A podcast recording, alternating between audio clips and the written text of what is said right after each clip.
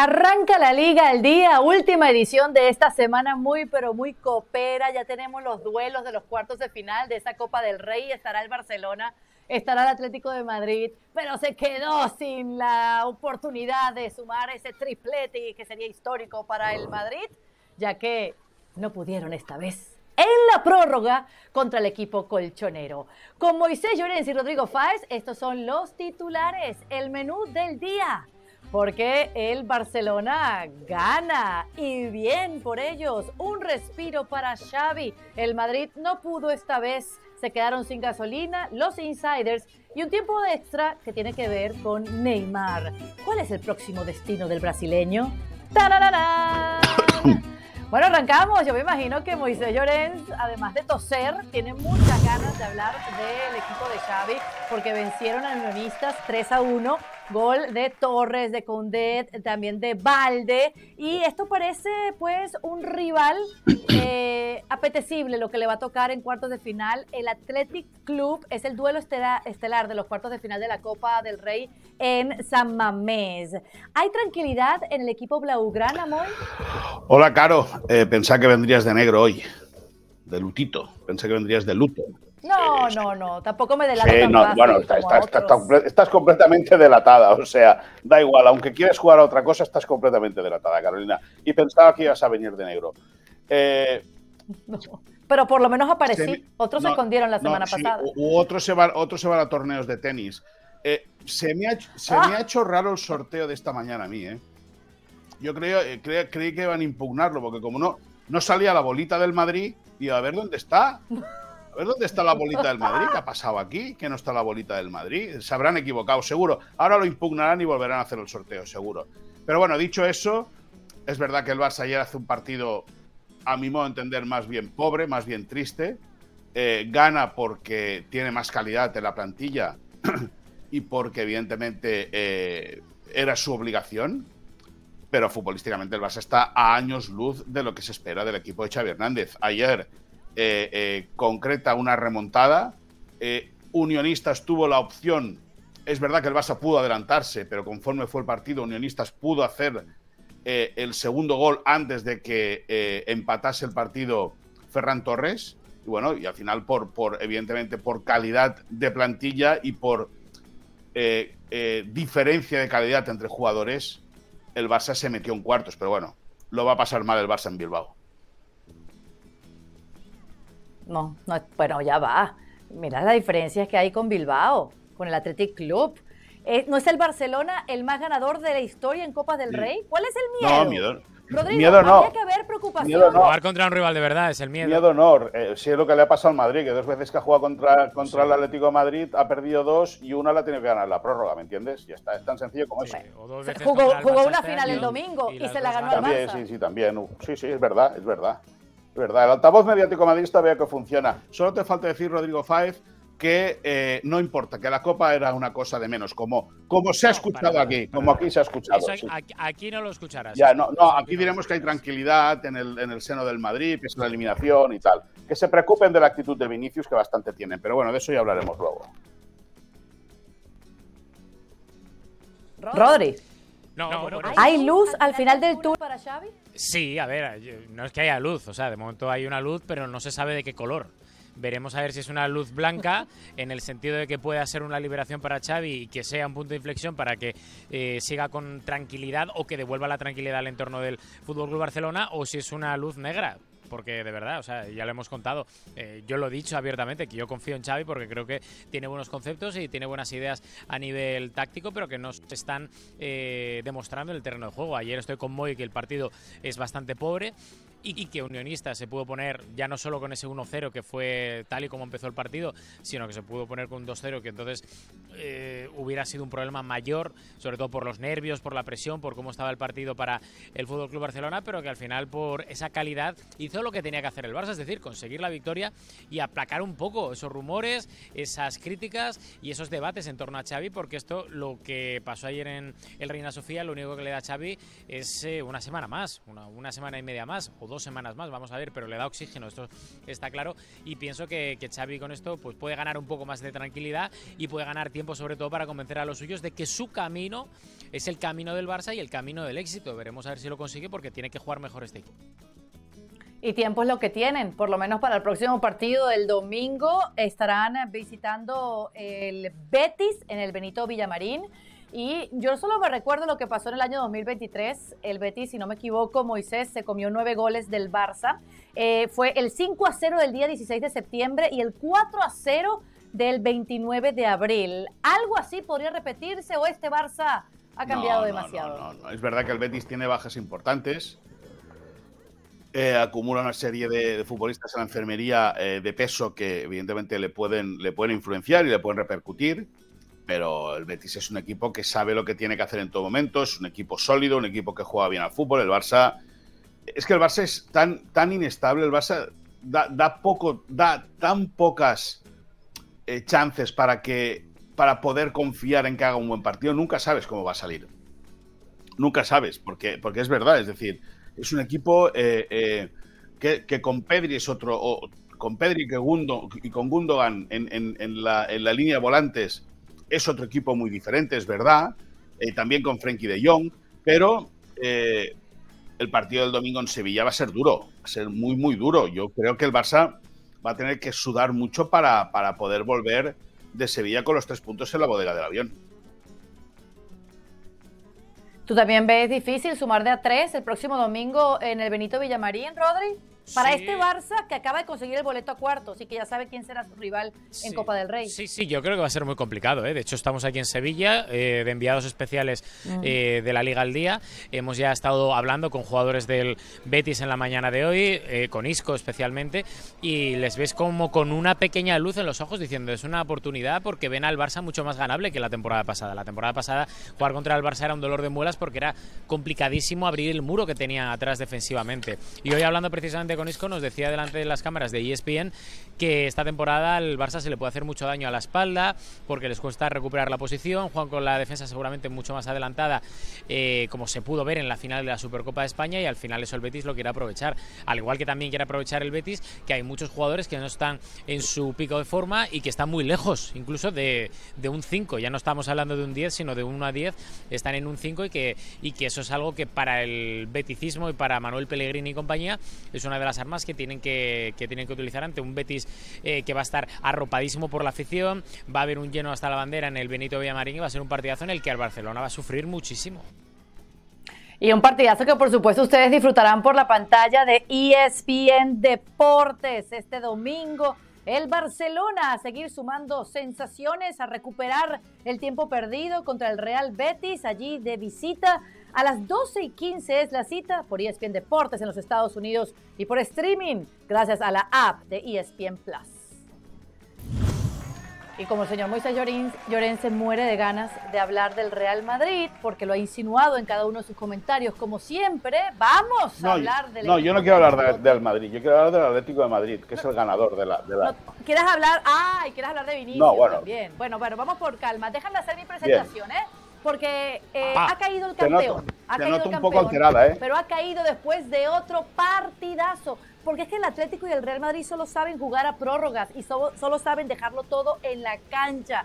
Un espectacular resultado para el Atlético que esta vez no vio repetirse el episodio de la Supercopa Española en Riyadh y que en casa pesó ese metropolitano para arropar a unos jugadores que parecían, bueno, eh, fundidos, pero terminó fundido fue el equipo blanco. Vamos a tratar de entender qué pasó, por qué fue distinta la historia, Rodri. ¿Por dónde empezamos?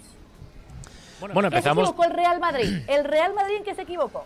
A ver, yo creo que eh, le pasó un poco, un poco eh, parecido a lo que estamos comentando del Barça, que ayer hubo jugadores que no estuvieron a la altura.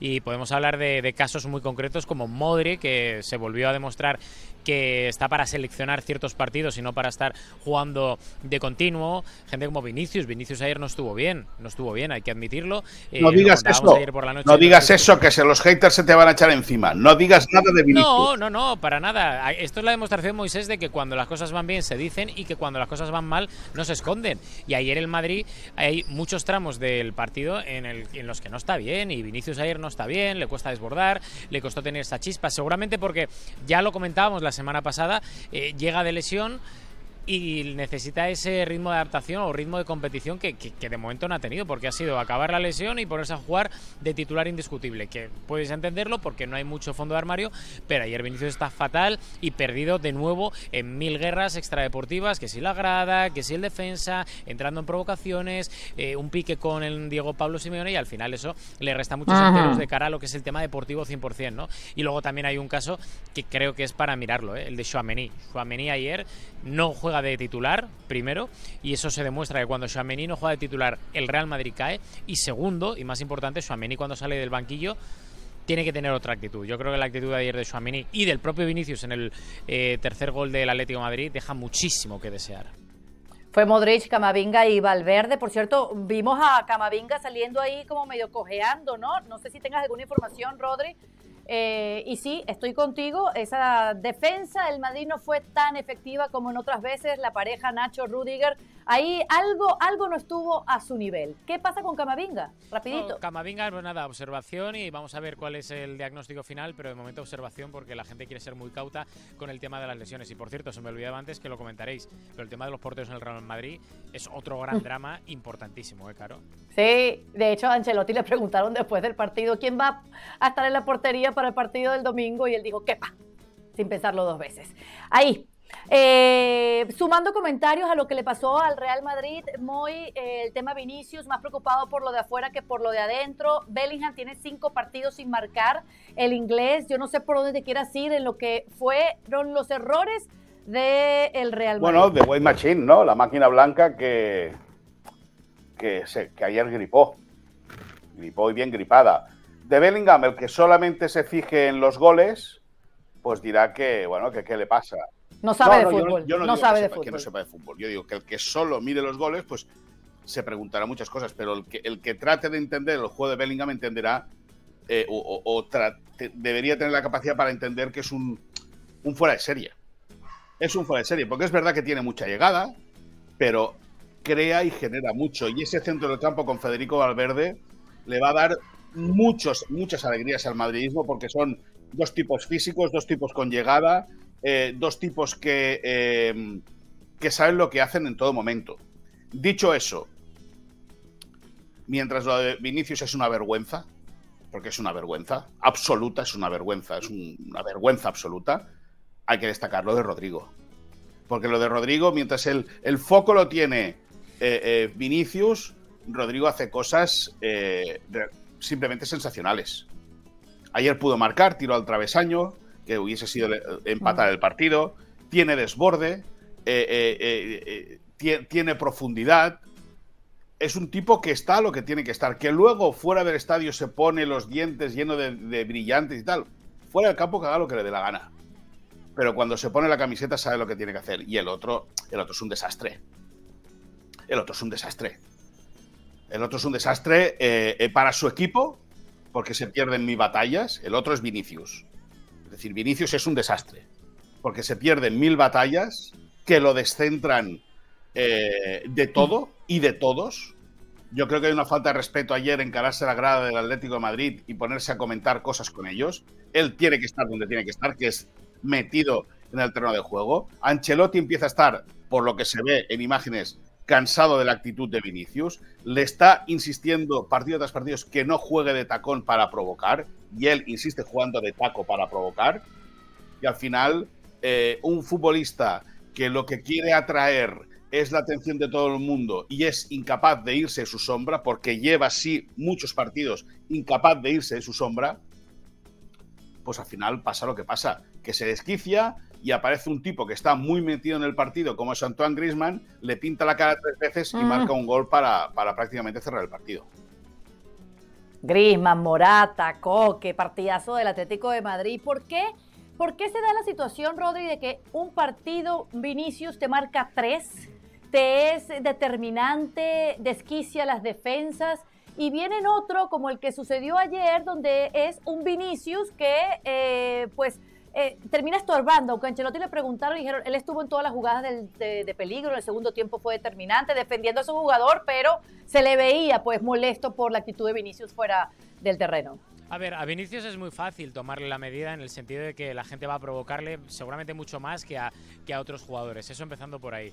Segundo, eh, Vinicius esta temporada ha estado dos veces lesionado, a principio de temporada y en el mes de diciembre. Y eso es algo que para la juventud que tiene Vinicius es importante porque no tienes esa eh, regularidad, esa constancia y entonces al final no dejas de ser altibajos. Y tercero, eh, lo acabo de comentar, esa juventud que poco a poco tiene que ir puliendo de la mano de Ancelotti. No es el mismo Vinicius el que estamos viendo ahora mismo que el que veamos hace tres años. O sea, es un Vinicius mucho más constante, mucho más regular, mucho más punzante seguramente en ataque y mucho más acertado de cara al gol. Y eso es algo que ha mejorado muchísimo y que, eh, al igual que en ciertas actitudes, hay que tener un poco de tiempo, un poco de pausa para que él propiamente vaya, vaya puliéndolo. Lo que está claro a raíz de las eh, eh, palabras de Moisés es que a, bueno, a Moy, obviamente también, y a todo el barcelonismo se le tiene unas ganas a Vinicius tremendas. No, no, no, no, no. Sí, sí, sí, menos mal, menos mal que no, menos mal ganas tremendas ningunas. Es decir, al final, al final eh, eh, este chico eh, el año pasado hizo una muy buena temporada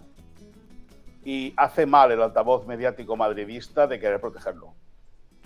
Hace muy mal y deja muy mal a mucha gente el altavoz mediático madridista, porque el día que venga Florentino y lo venda, os va a dejar a todos bueno, de momento el Paris Saint Germain vino a por él y le dijeron que nada. Bueno, sí, porque. Eso, empezando por el Barça en su día también fue por él y le dijeron que no. Igual eso duele, ¿no? No, ya, pero es que estás siempre tú con el Barça en la boquita, yo lo entiendo. no, no, no, te estoy dando datos, no, no, datos, no. ejemplos de equipos que han No, no, no, es que el Barça quiso ficharlo antes que el Madrid, es verdad. Bueno, está, es ah, decir, sí, no, no, es así. O sea, nada más es una historia que publicó uno, es decir, uno trabajando en el diario As. O sea, que, la historia me la conozco de pe a pa. Pues me estás dando la razón. No, no, estás dando la razón. No, pero una cosa es que el Barça lo quisiera fichar y otra cosa es que el tipo sea un desastre. Ya está. Ah, pero es un desastre de Vinicius. Un tío que hace dos años te ha ganado una Champions. Un tío que la temporada este pasada estás admitiendo que ha hecho una temporada eh, espectacular y que este año con dos lesiones ya le estás diciendo que es una vergüenza. es una vergüenza. es un desastre que hace unos días hizo una exhibición de contraataque y de goles contra el fútbol no, no, Barcelona. exhibición de contraataque y, tal, no. Hizo una exhibición de saber No se fue de nadie, Rodrigo. Y si tú no lo quieres ver, ponte gafas, chico. ¿Qué quieres que te diga? Pero escucha, pero Moisés, te vuelvo a repetir que aparte de marcar un hat-trick en menos de 40 minutos... Sí, lo que tú quieras, pero, que no se va de nadie. 40 minutos, él solito expulsó a Ronald Araujo. Sí, no, a Ronald Araujo. ¿O me lo vas a negar No, no, no, sí, sí, sí, lo expulsó. Escúchame, si él es, el, él es el líder de la Way Machine, la Way Machine que está eliminada de la Copa, por cierto. cuando, tiene, cuando tiene la responsabilidad el Vinicius Junior, el Madrid está en la calle. Yo te voy a decir una cosa. Bueno, Junior, Junior, Junior, da igual. JR, que le llaman Vini, Vini, Vini baila, Vini vaina Billy, pues eso. Menos bailar y más estar centrado y más ser más persona y más profesional.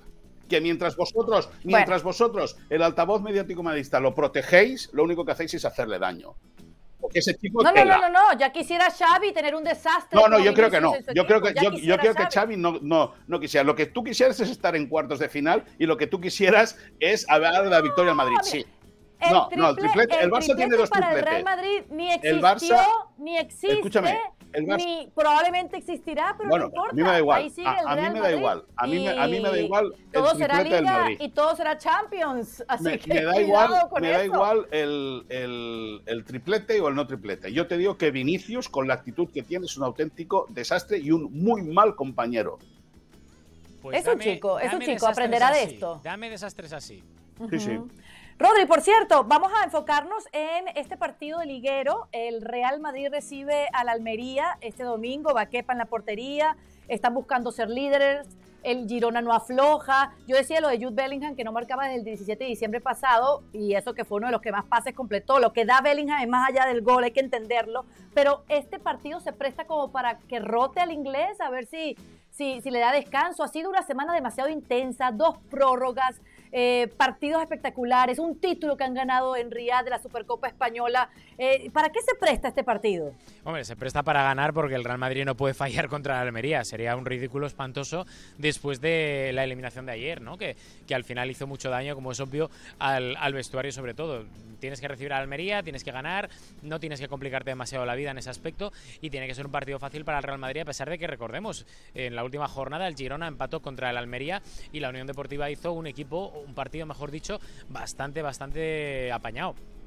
Vamos a ver, porque es obvio que es el típico partido que de un millón de encuentros tienes que ganar 999.999, pero vamos a ver, y sí que es cierto que sí, alguna rotación se, espera, vamos a ver si se confirma tal y como dices tú, Caro, y el propio Ancelotti dijo anoche que Kepa va a ser el titular.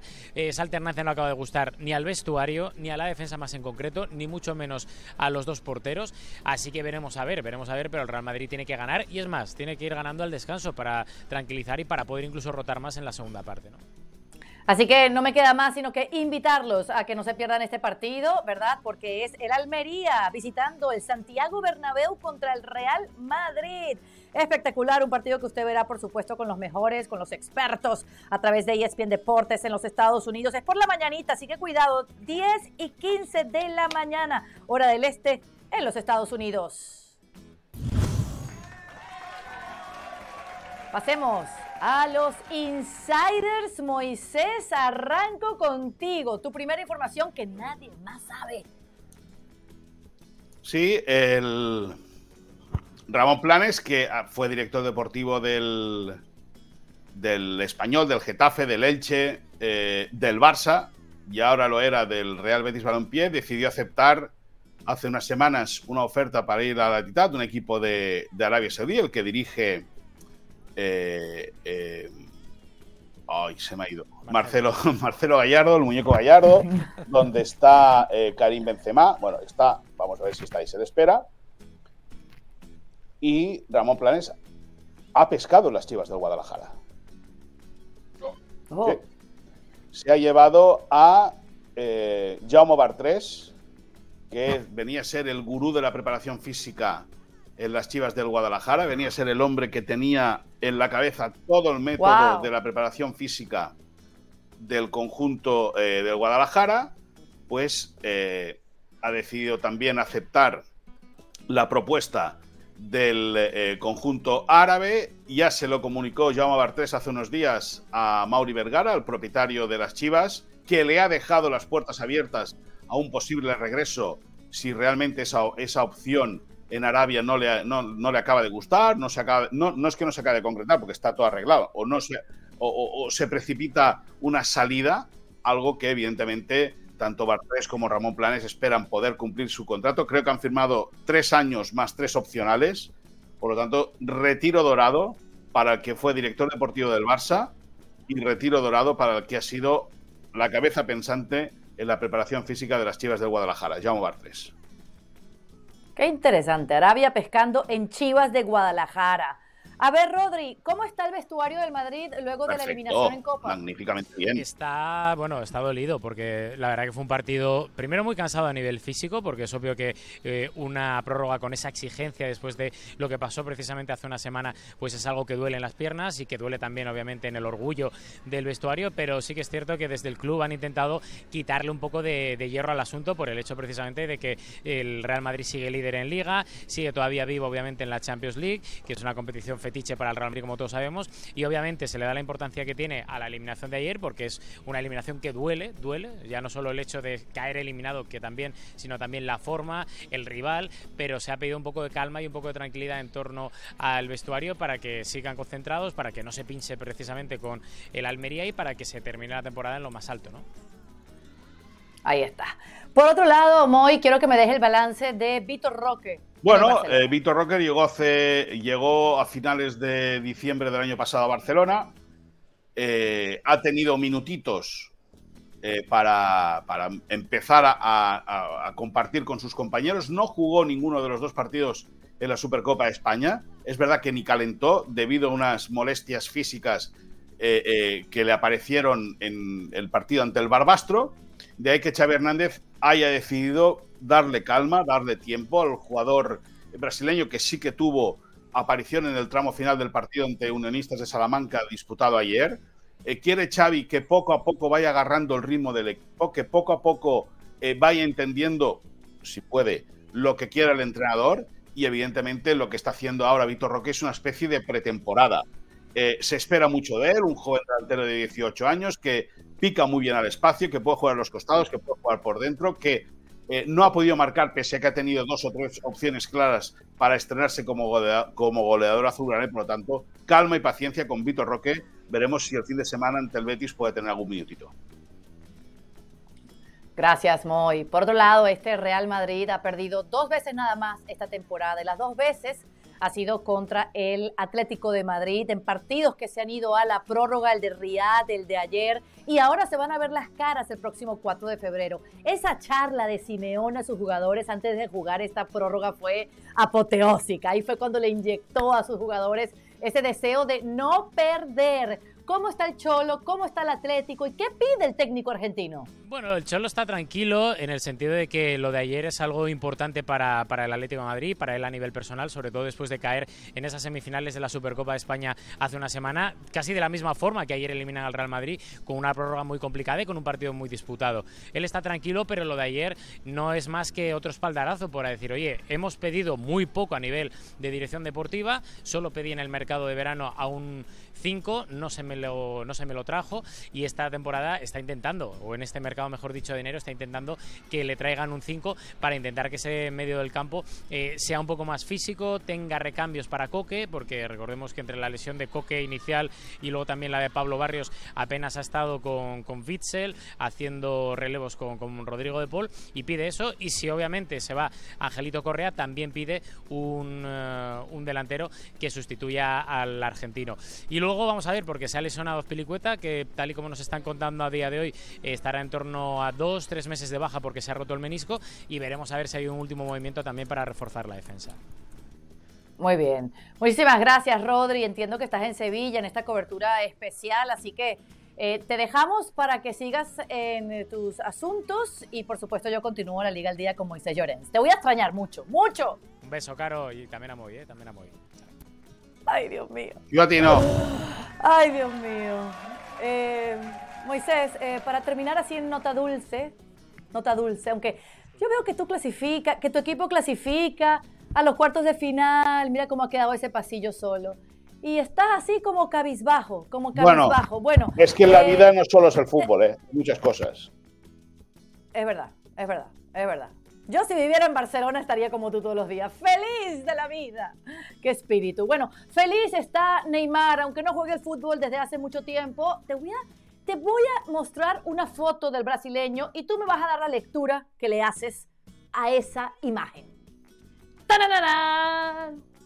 Destápate. Bueno, eh, creo que el otro día eh, el Inter de Miami colgó una foto muy bonita.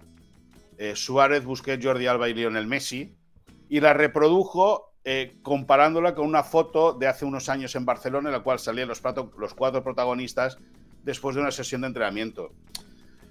Hombre, ese sería la guinda. Sería la guinda al pastel. Y te voy a decir una cosa. Te voy a decir una cosa. Sería la envidia de Arabia. Claro. Si el Inter de Miami tiene capacidad económica y margen para poder encajar a los tres, a, los tres, a Neymar, Messi, Suárez, más Busquets y Alba, ya solo voy a levantar la mano. Llévenme a mí y hago yo los reportes de los partidos de ellos. Y recordamos los del 2015, ¿me entiendes? Cuando el Barça ganó la última Copa Europa. Pero bueno, bromas aparte, eh, sería algo maravilloso. Porque ahora hablan, ¿eh? dicen, yo eh, eh, he leído que sí, he leído que no, que el equipo de Neymar le ha dado la baja por esta lesión tan larga que está teniendo esta lesión de rodilla. Y evidentemente Neymar, eh, que ha dejado escapar su carrera sin ningún tipo de dudas, eh, la ha dejado ir porque tenía un potencial como para haber sido balón de oro muchas veces seguidas y no lo ha conseguido. Se ha, querido hacer otras cosas en, su día a día. Pues bueno, tiene la oportunidad de poder disfrutar de un final dorado con los que han sido sus amigos, con los que evidentemente lo ganó todo eh, vestido de azulgrana y con los que, ¿por qué no?, eh, podría tener una aventura apasionante. Ahora, yo no sé, yo no sé cómo están los encajes a nivel económico en el Inter de Miami. Pero soñar por soñar sería maravilloso. Es que, eh, es que si de sueño se trata, lo ideal sería que Neymar, que va a cumplir 32 años el próximo 5 de febrero, regrese bien de esta lesión y pueda darle, ¿verdad?, a su próximo equipo, si es que es el Inter Miami, esos años de gloria que le ha faltado a Neymar en su carrera, pues porque no ha podido consolidarse por el tema de las lesiones, la conducta, otro, Y otro como, como, como, como el que hablábamos antes, como el que hablábamos antes. Este también se ha dejado ir muchas veces, eh, Carolina. Él lo ha tenido en sus manos y él ha tomado Sí, siempre, siempre. Muy erróneas. Es decir, sí, si a ti te viene Messi y dice quédate en el Barça, que yo te voy a hacer el mejor del mundo, Vale, yo entiendo, ¿eh? Yo entiendo que cada uno con su dinero hace lo que quiere, lo que puede o lo que sabe. Pero claro, si te están diciendo eso y tú quieres ser realmente el número uno y decides hacer otra cosa, pues ese es tu problema. Ahora, e, en este momento, Moy, donde estamos escuchando, leyendo tantos reportes de jugadores que están en Arabia Saudí, que se están yendo, ¿verdad? Este, ahorita Neymar, bueno, que es de parte de allá que ya prácticamente no lo quieren al jugador este, eh, tú me decías, esto es un golpe duro para Arabia, que llegue la MSN al Inter Miami. No, no, ya. La MSN. Se, volvería, yo te lo digo, o sea, con lo competitivos que son los. Eh, eh, el mundo árabe, porque son muy competitivos entre ellos y tratan de ser competitivos globalmente. El, que, el que se inspire en el fútbol y vea que Messi, Suárez y Neymar pueden estar o estén en un futuro hipotético eh, en, la, misma, eh, bajo, la, bajo, el mismo bajo el techo del mismo vestuario, yo creo que es un golpe tremendo, porque además estos tres son historia eh, latente del fútbol actual aún. O sea, son tres jugadores que, hicieron las delicias de muchísimos aficionados, lógicamente de los del Barça, pero a nivel global, muchas delicias de los, de los seguidores del fútbol mundial. Eh, yo aplaudiría, o sea, yo me pondría en pie y aplaudiría a los gestores del Inter de Miami si son capaces de encajar todas esas piezas dentro del delicado y complicado y complejo sistema económico que tienen en la League claro. Dejando eso al lado, ¿tú crees que Neymar le va a decir que no a la oportunidad de volver a jugar con Luis Suárez y con Messi? Hombre, yo no estoy en la cabeza de Neymar, pero visto cómo estaba en París, eh, visto... Es que, ¿qué hace Neymar en Arabia? Ganar dinero. En Arabia no lo va a hacer. Sí, pero si al Hilal le va a terminar, le va a anular su contrato, se va a dar por terminado este acuerdo, entonces ya tiene la Pero más allá de eso, más allá de eso, Carolina, eh, en Arabia lo único que va a hacer es ganar dinero. En Miami, Miami, ¿eh? No estamos hablando con todo el respeto del mundo de Cleveland, ¿eh? O de Detroit, no, estamos hablando de Miami. Y Neymar en Miami puede ser el, tiburón de Brickell. ¡Ay, me encanta, pobre! No, no sé si le convenga a Neymar un ambiente así, pero bueno, ya es hora de que aprenda, ¿no? El brasileño. La MSN en Inter Miami, me encanta, le queda bien el rosa, el color de piel de Neymar. Nosotros estaremos aquí para contarles todo. Así termina nuestra Liga al Día con Moisés Llorens, Rodrigo Paz, yo soy Carolina Guillén. Que venga y que se juegue el fútbol español por ESPN y el lunes, el lunes te veo, Moy, a ver si tenemos nuevo líder en España. A ver, a ver si el Girona es capaz de ganar su partido ante el Sevilla y el Almería da la campanada. Cuidaros mucho.